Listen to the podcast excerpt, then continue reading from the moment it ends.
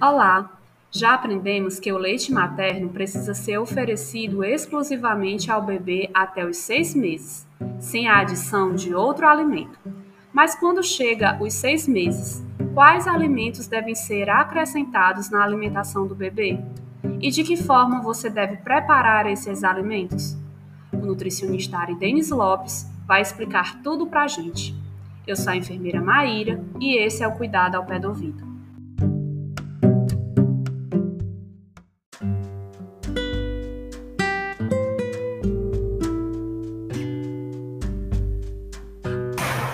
A partir dos seis meses, outros alimentos devem fazer parte das refeições das crianças, mas o leite materno ainda deve ser ofertado.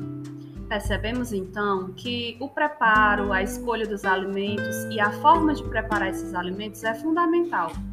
Então, Aridenes, como seria esse momento inicial? Se a comida preparada em casa para a família é adequada e saudável, a criança acima de seis meses de idade também pode comê-la, mas modificando a consistência sempre que necessário. A princípio, deve-se introduzir as frutas raspadas com o uso de uma colher ou bem amassadas, sem que haja pedaços. É importante que essa fruta seja dada por alguns dias e depois uma outra fruta, porque a criança está acostumada com leite materno e esses outros alimentos serão novidades para ele. Além das frutas, a criança precisa também de outros nutrientes que são encontrados em outros grupos alimentares, além de outros sabores e texturas. E aí, Aridens, quando é que entra a comidinha salgada? É isso mesmo, Maíra.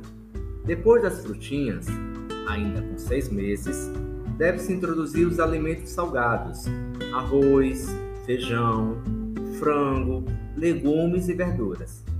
Esses alimentos devem ser bem amassados com o uso de um garfo, ou seja, bem molinhos, e não devem ser misturados, para que o bebê comece a conhecer o gosto e as texturas destes alimentos. Por isso, não devem ser utilizados liquidificadores ou peneiras nas preparações.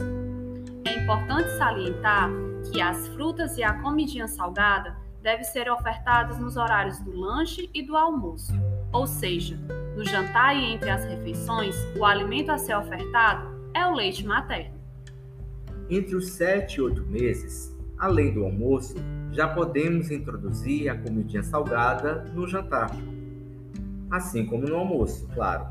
Neste caso, os alimentos serão um pouco menos amassados, aumentando a consistência desses produtos.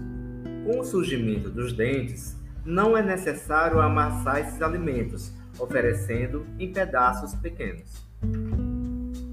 Uma dúvida bem frequente, Aripens, é sobre o açúcar, o mel. Quando eles podem ser ofertados?